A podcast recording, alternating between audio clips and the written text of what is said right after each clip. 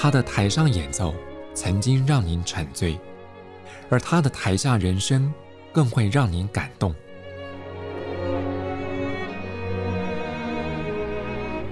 国家交响乐团爱乐实验室 Podcast 名家登场，有生命的音符只为您演出。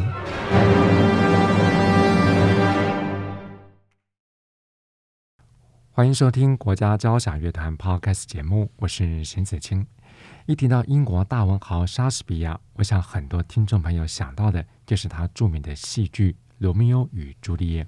这出经典爱情悲剧对于后代的影响力还真的是不同凡响。在今天节目中为各位介绍，是即将在二月二十四号礼拜五晚上七点半在台北国家音乐厅登场的白辽士《罗密欧与朱丽叶》。关于这场很独特的音乐演出，我们邀请到国内知名的合唱指挥家古玉仲老师带大家来见识这部特别的作品。老师您好。你好，各位听众，大家好。嗯，我们现在聊聊这个《罗密欧朱丽叶》啊。我想，不只是在这个莎士比亚的戏剧，在二十世纪，包括有电影开始之后，好像很多作品都跟这出爱情悲剧有关。有关，对啊，因为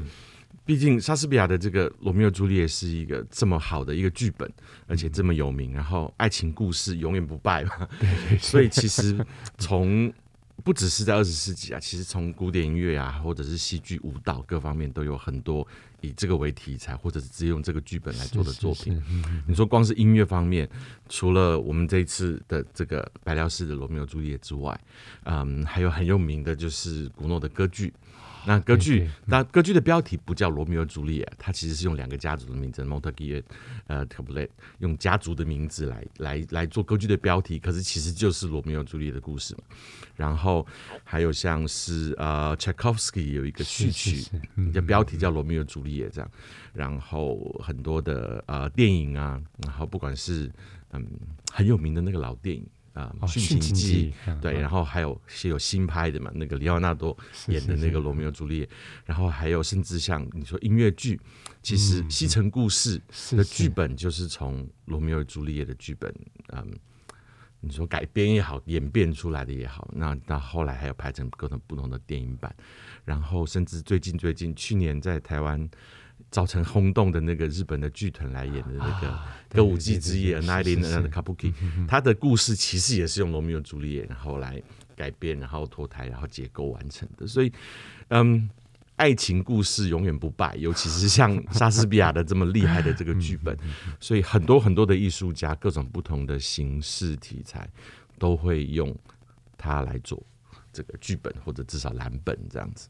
嗯，哎，不聊聊白辽士他这个罗密欧朱丽叶，他呈现的手法很特别，他把它叫做戏剧交响曲，是，嗯嗯，这个其实算是他发明的一个一个一个词吧，因为其实我们讲交响曲，交响曲的发展其实从呃十七世纪末就开始，当然那时候还没有。交响曲 Symphony 的这个名字，嗯、那那个时候是有主要两种的乐种，一个叫 Cantata，一个叫 symphonia。Cantata 就是指有乐器之外还有人唱歌，嗯、那 symphonia 就是没有人唱歌，纯乐器的这种曲子。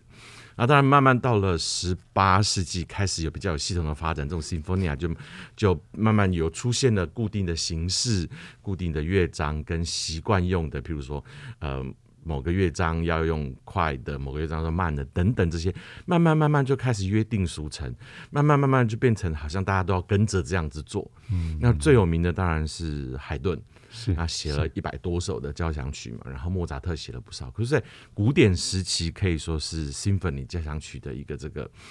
快速的发展，而且成型，而且变成一个主流乐种的时代。嗯，啊，但是这种嘛发展成型的结果就是会有人想要突破，那。第一个最有名的想要突破的就是贝多芬，对，那所以人家才会说贝多芬是从古典时期衔接转换到浪漫时期的这个作曲家，因为他在很多地方做了突破。那在交响曲的这个方面，他当然在海顿啊、莫扎特这些之前的作曲家的基础上开始写交响曲，可是他又开始突破，然后一首一首不同的突破，然后譬如说乐章数增加了，那不是只有原来的古早的三个乐章或者四个乐章，它乐章数增加了，然后它的安排也不同了，用 schedule 不用 trio，然后加上新的乐器等等等等，那最后的最后，第九号交响曲的最大的突破就是他把人声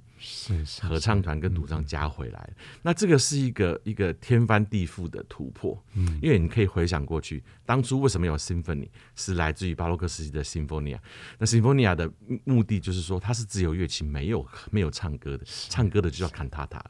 所以贝多芬又把人声加回来，因为他的思维改变了，他不再像之前的 cantata 那样。想说是乐器来伴奏人生，它是反过来，人生也是乐器的一部分。嗯，那当然可以写进交响曲。所以从贝多芬开始之后，到浪漫时期，本来主张的就是要人文主义，要发展各种不同的独特的特性，然后又加上贝多芬的这种想法，所以就开始，嗯，你说百花齐放，要各种各样的创意就来了。那白辽士就是其中的一个创意，他就开始写。不一样的交响曲，那他自己就取了这个名字，这个戏剧交响曲，戏剧性的交响曲，或者有人说叫做什么富有戏剧情节的交响曲。总之就是有戏，不像是之前的交响曲纯粹就是音乐，表达一个意念这样子。可是白老师开始把剧情放进去，等于是为后人提供了一些想更多的想象空间。而且在那个时候，我们现在。二十一世纪了，二十世纪、二十一世纪，我们听到我们大家喜欢听古典音乐，大家都记得还有一个东西叫做交响诗，是，对不对？可是，在白老师写作创作的时候，这个 term 这个交响诗的这种想法还没有出现。嗯，那他自己也觉得他写的这个交响曲跟别人不一样，所以就。自己发了发明了一个名字，那后来其实后来也有人在沿用，就是这个戏剧交响曲这样。对对，所以就某种程度上来看，白辽是也站在一个承先启后的关键点上了，可以这么说。嗯，那我们看到他这个戏剧交响曲，刚刚古玉仲老师也跟我们特别提到，他不是写一般的戏剧交响曲，也不只是加入单纯的人声而已，他还强调了很多戏剧性的表达方式。对，所以就这个《罗密欧与朱丽叶》这出古典戏剧。改编成的戏剧交响曲里面，它在编制上有哪些安排？刚刚提到了，它是交响曲，所以一定是有一个交响乐团。然后他还加入了合唱的部分，同时也使用了三位独唱的歌手。呃，这三位独唱歌手分别是女低音、男高音跟男低音，然后有在曲中扮演不同的角色。那合唱团呃也有分成不同的族群跟不同的功能，要表达。譬如说有分成两组，就两个家族嘛，那个蒙特基跟那个卡布雷家族，所以有分别代表两个家族，所以两个家族可能会对话或者吵架、冲突等等。然后又还有一个呃另外一个小编制的，他谱上写是 petit。就是一个小合唱团，其实就是说书人或者是其他的角色。但也有的时候是所有的合唱团全部一起在呃说一件事情，有点像是嗯，你说说书人也好，或者是更像是希腊悲剧时候用的这种歌队的方式，就是大家一起是没有一个特定的角色在说什么事情，所以就是这样组合。变化呈现这个戏剧，那当然三个独唱也分别有不同的功能，啊、呃，譬如说呃，男低音有一个很重要的角色就是饰演这个神父，嗯嗯，然后另外女低音跟男高音，我其实以前小时候不知没有还没有研究过这个作品，看这个就觉得哦，那男高音就罗密欧啊，女低音就是朱丽叶的，后来真的。读了这个作品，听到作品之后，发现哦，不是诶，这里面没有罗密欧跟朱丽叶。那这两个独唱其实比较像是各种不同的角色的穿插，有的时候是说故事，有的时候是是在嗯有不同的这个身份在说话这样子。可是他们并没有直接。饰演罗密欧和朱丽叶这样子，嗯，所以除了合唱团之外，这三个角色，当然男低音担演的是那个劳伦斯神父，所以像这个女低音跟这个男高音，有时候也像老师刚刚提到，像是希腊歌唱队里面用第三者说书人角度带我们来看这个故事，是没错没错。嗯嗯，那白辽士提到他的管弦乐法，他现在是这个。语不惊人死不休，所以管弦乐用的编制相当庞大，呈现出来的声势也很惊人。所以相较之下，合唱团所运用的人数跟编制也非同小可。是因为，嗯，我们其实大家去看过那个演出现场都知道，每次这种合唱团跟乐团一起演出的时候，就会发现哦。合唱团就那个人山人海，满坑满谷都是人。其实因为人声不像乐器，乐器的声音很响亮、很巨大，所以通常人数要多一点。那碰到百辽师这种巨大的编制，人数就要更多。像我们这一次演出会有大概一百五十个合唱团员在舞台上，是是是，因为百辽师的乐团写的编制实在是太大了。你说从你说管乐还是我们平常常见的所谓两管编制，两支长笛，两个 oboe，两个 clarinet，两个巴松。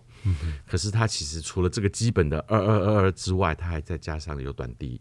有英国管，然后巴松它用了四支，不是只有两支。然后 trumpet，然后它还有 cornet，然后它还用了两组的定音鼓，不是平常只有一套，它是有两组定音鼓，还有两个竖琴，还有很多打击乐器。那为了应应这么庞大的管乐跟打击群，弦乐也势必要扩增，不然音量不能平衡，所以巨大的这个管乐跟打击。扩增的弦乐，那合唱团只好人数再增加。其实就是百老师的作品常常是这样子，你知道《Symphonie Fantastique》啊，也是很巨大的编制嘛。然后像他，他还写了一个安魂曲，也是一个很超级庞大的编制。这样，他常常写这样子，嗯，很巨大的作品。难怪在十九世纪，当时有些跟百聊士有关的漫画，好像他的乐团里面都不是乐器，变得像是加农炮、大炮之类的。对、啊，既然管弦乐团跟合唱团编制这么庞大，我想在现场聆听的时候，听众绝对可以感受到那种像是排山倒海般的震撼力量。一定，一定可以。嗯、对，那这整部戏剧交响曲啊，刚刚我们聊到波什是他的编制，还有他的乐章之间的安排，所以将近这一。百分钟下来，这个声乐跟管弦可以说是势均力敌。嗯，应该是这样说没错，就是在谱的这个意图上是这样子的。嗯，对。那我们也会尽量努力，可以跟 NSO 势均力敌。嗯，但是它不是说全部都有唱歌，它有的有的部分、有的乐章、有的段落其实是乐团单纯表现的，纯粹用音乐来表现戏剧。但是也有部分有唱的部分。会用人声来说故事跟呈现剧情都有。是是是，哎，讲到这个白辽士的《罗密欧朱丽叶》，我想可能有些朋友马上想到，像刚刚玉中老师有提到他的《幻想交响曲》，这个作品也是白辽士跟一个英国女演员叫做史密斯。那史密斯在扮演这个《罗密欧与朱丽叶》这出戏剧当中的女主角。那白辽士看了史密斯演出的朱丽叶，就爱上她了。所以我想。从这个故事来看，好像白辽士跟《罗密欧朱丽叶》这出戏剧之间的关联性一直很强，一直很强。嗯、而且其实白辽士是一个。浪漫的人吧，其实我不知道、欸。我每次看那个音乐史的书，或者是一些这个故事，都觉得好像十九世纪的人每一个人都超浪漫。所以像刚刚像古诺啦、白辽士啊，还有像是马斯，他们在写起这种来自古典文学改编的作品，哇，那种浪漫的氛围可能要比原本的戏剧还来得强哦。是啊，我觉得。嗯、那说到这个白辽士这个戏剧交响曲，它是以法语的方式来演唱，对，那这个对于合唱团在这个语音的训练方面呢，非常困难，因为嗯，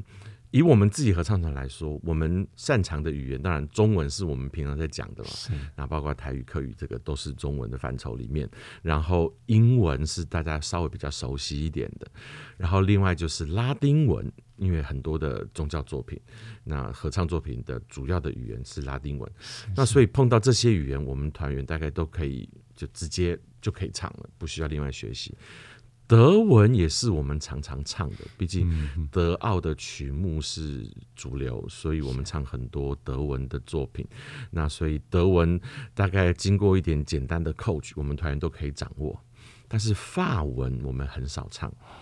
那法文的作品，嗯，法文的演唱的作品，那当然歌剧有不少，可是合唱作品相对于德文跟拉丁文来说是比较少的，是，是，所以我们这一次要唱法文，所以花了很多的时间在做语言的 coach，嗯，而且其实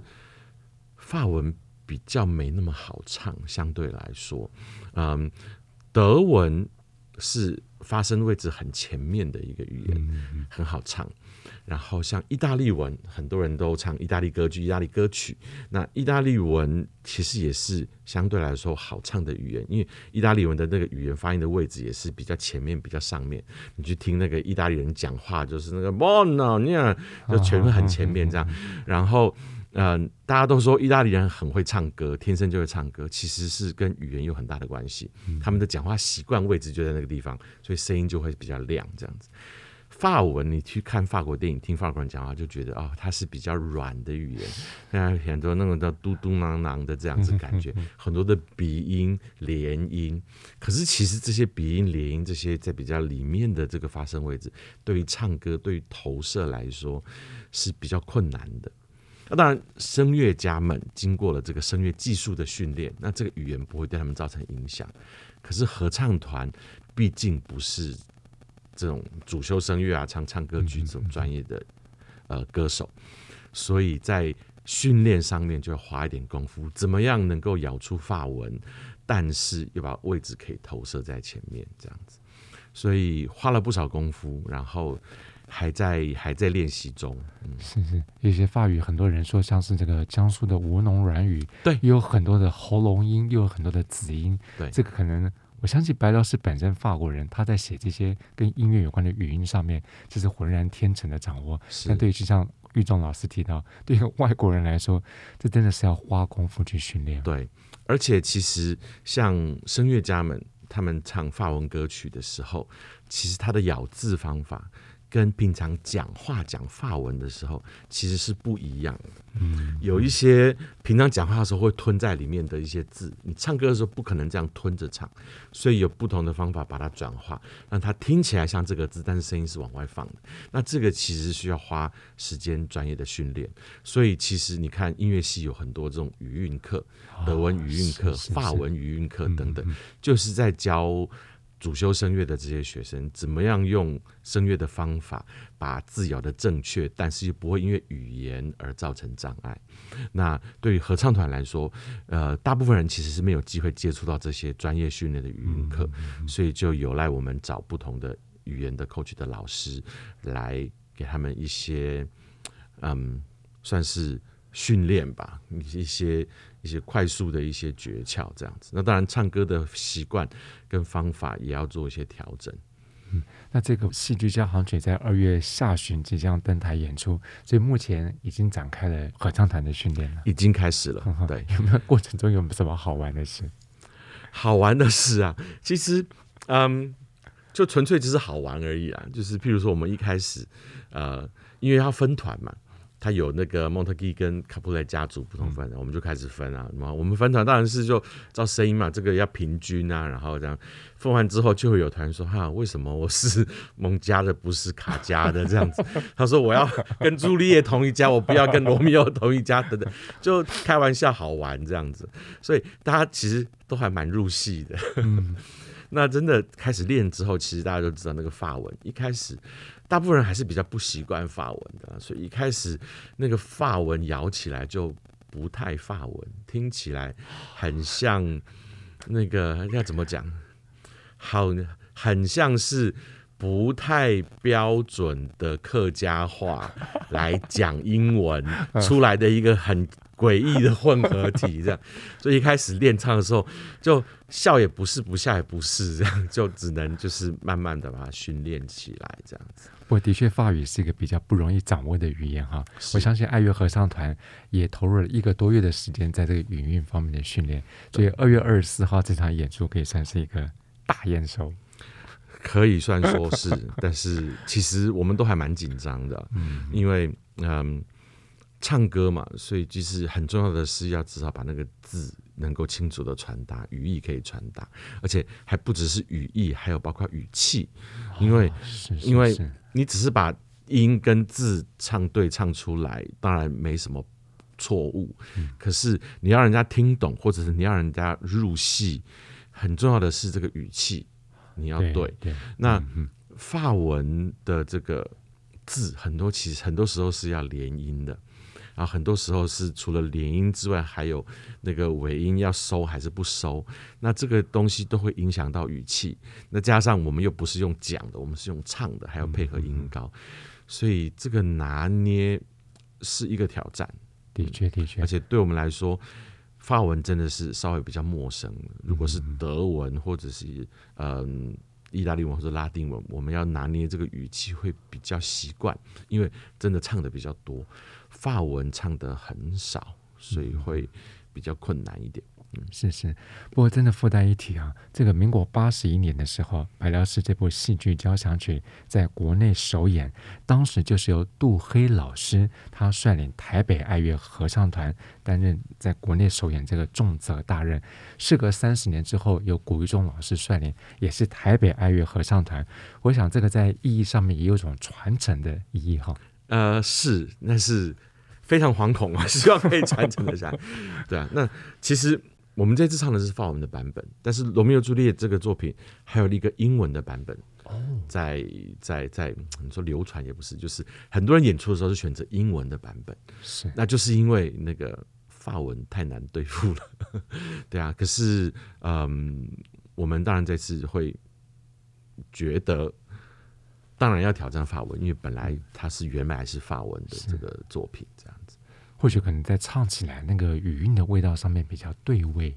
一定的，嗯，很多作品都是这样子，嗯、像像是你说《伊利亚》孟德尔颂的《伊利亚》，嗯，有英文的版本跟德文的版本，嗯、那其实英文的版本好像比较广泛的被演出，但是我们其实是偏好德文的版本的，因为当初最开始是用德文写的，是。是是嗯、然后但。翻译英文版本其实也是孟德尔颂自己的，不是后人自己翻译的。因为有很多作品有不同语言版本是后人翻译的，那不一定真的那么符合音乐原来的设计。可是孟德松的《伊利亚》是孟德松自己还活着的时候，他就是用英文，他就写了德文的版本，然后做成英文的版本，然后首演了，然后才回来再演德文的版本。但是即便如此，我们还是觉得德文的版本比较贴近那个音乐。那白辽士的这个，嗯。罗密欧朱丽叶也是这样子。那我之前其实有接触过英文的版本，我那时候并没有觉得有什么不好。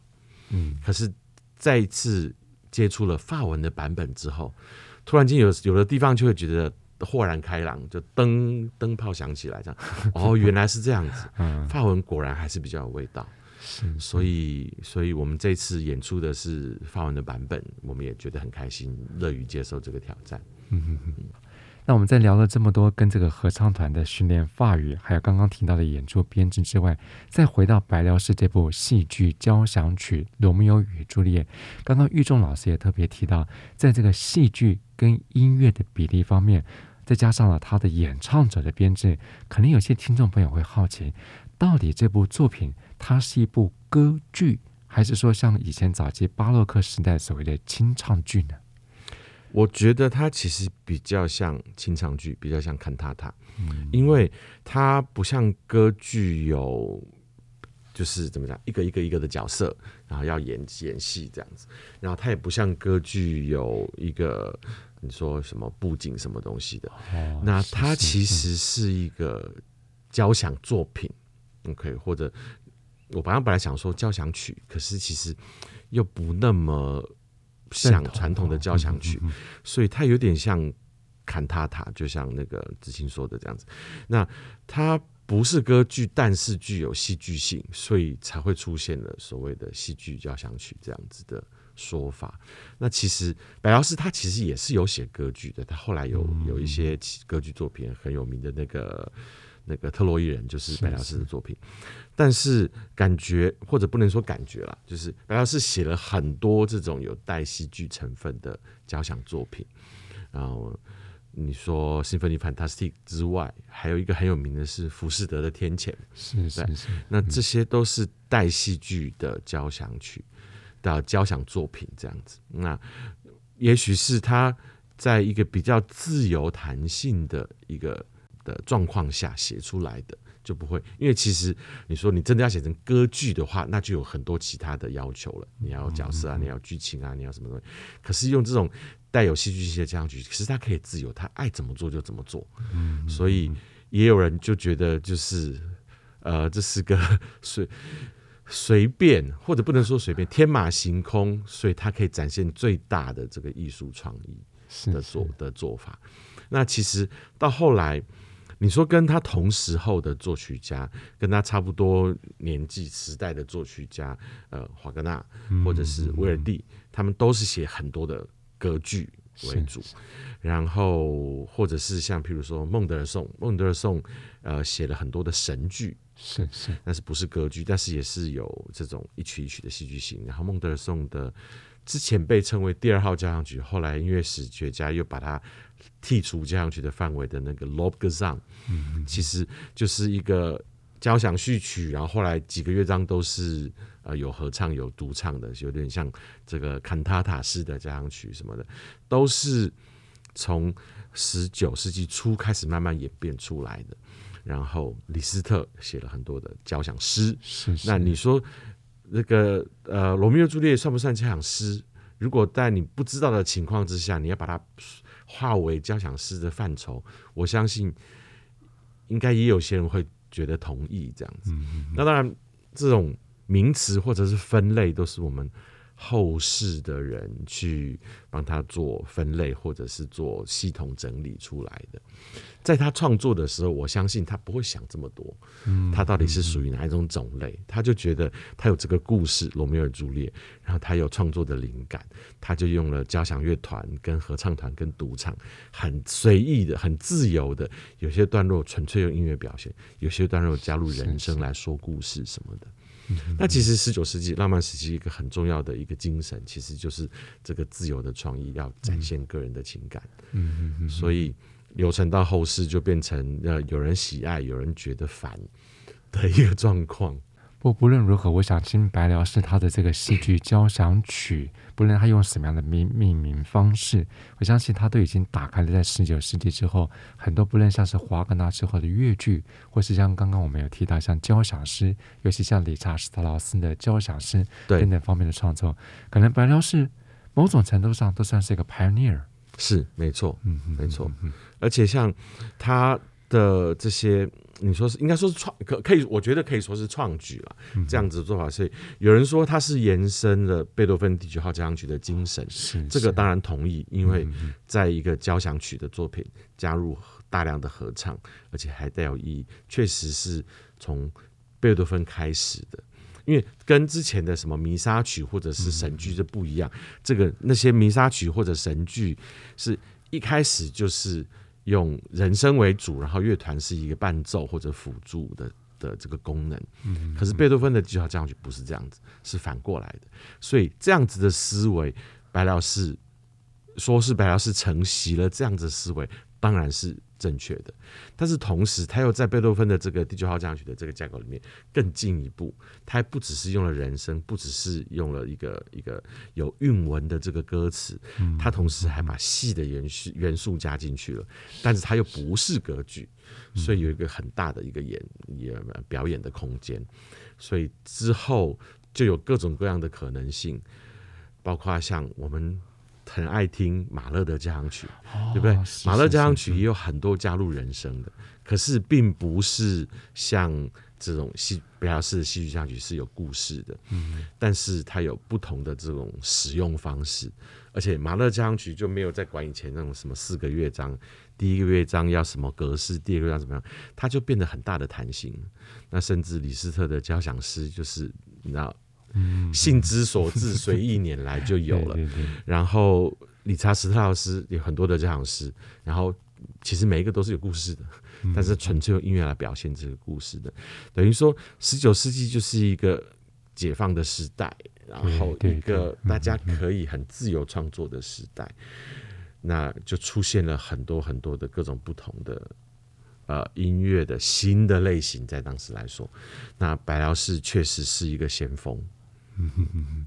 在这期节目当中，我们透过合唱指挥家，同时也是台北爱乐合唱团音乐总监吴玉仲老师的介绍，我想让你深度认识了白辽士他这部戏剧交响曲《罗密欧与朱丽叶》。在古玉中老师的解说之下，我们从作曲家自己的生活背景，还有整个创作的历史意义上，我相信您可以了解这部很难得演出的戏剧交响曲《罗密欧与朱丽叶》，它在西方音乐史上占了一个非常非常重要而且不可磨灭的历史地位。这部作品其实不止在国内，就连在国外的音乐场合当中都难得见到。所以在二月二十四号礼拜五晚上七点半，在台北国家音乐厅，这部睽违国内三十年的白辽士喜剧交响曲要再次隆重登场。那说是它隆重，也因为这次还特别邀请到曾经获得葛莱美奖的美国次女高音凯莉·欧康纳。还有加拿大男高音约翰泰希尔，以及国内知名的男低音罗俊颖，以及爱乐合唱团要同台演出。这次也将由国家交响乐团音乐总监 Jim Murko 带领之下，透过白辽士的音乐，带给您一场震撼听觉还有感动心灵的音乐夜晚。相关的演出资讯，您可以上国家交响乐团官方网站来查询。我们再次谢谢育中老师，谢谢。在这期节目当中，为朋友们选播的也是由 Jim Murko 率领国家交响乐团演出白辽士的《幻想交响曲》。国家交响乐团 Podcast 节目，谢谢朋友们分享，我是邢子清，我们再会。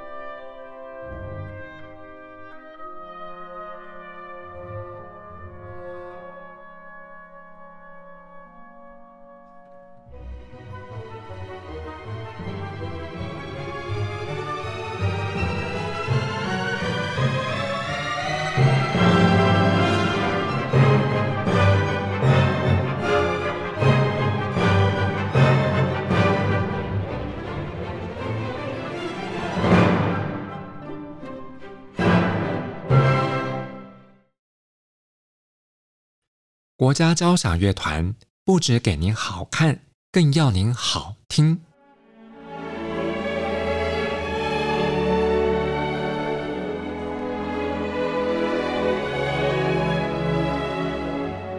国家交响乐团独家精彩实况，原创 Podcast 节目，舒缓音乐，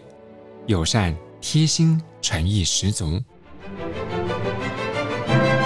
爱乐实验室 App。温馨登场，请上 App Store 或 Google Play 搜寻“爱乐实验室”。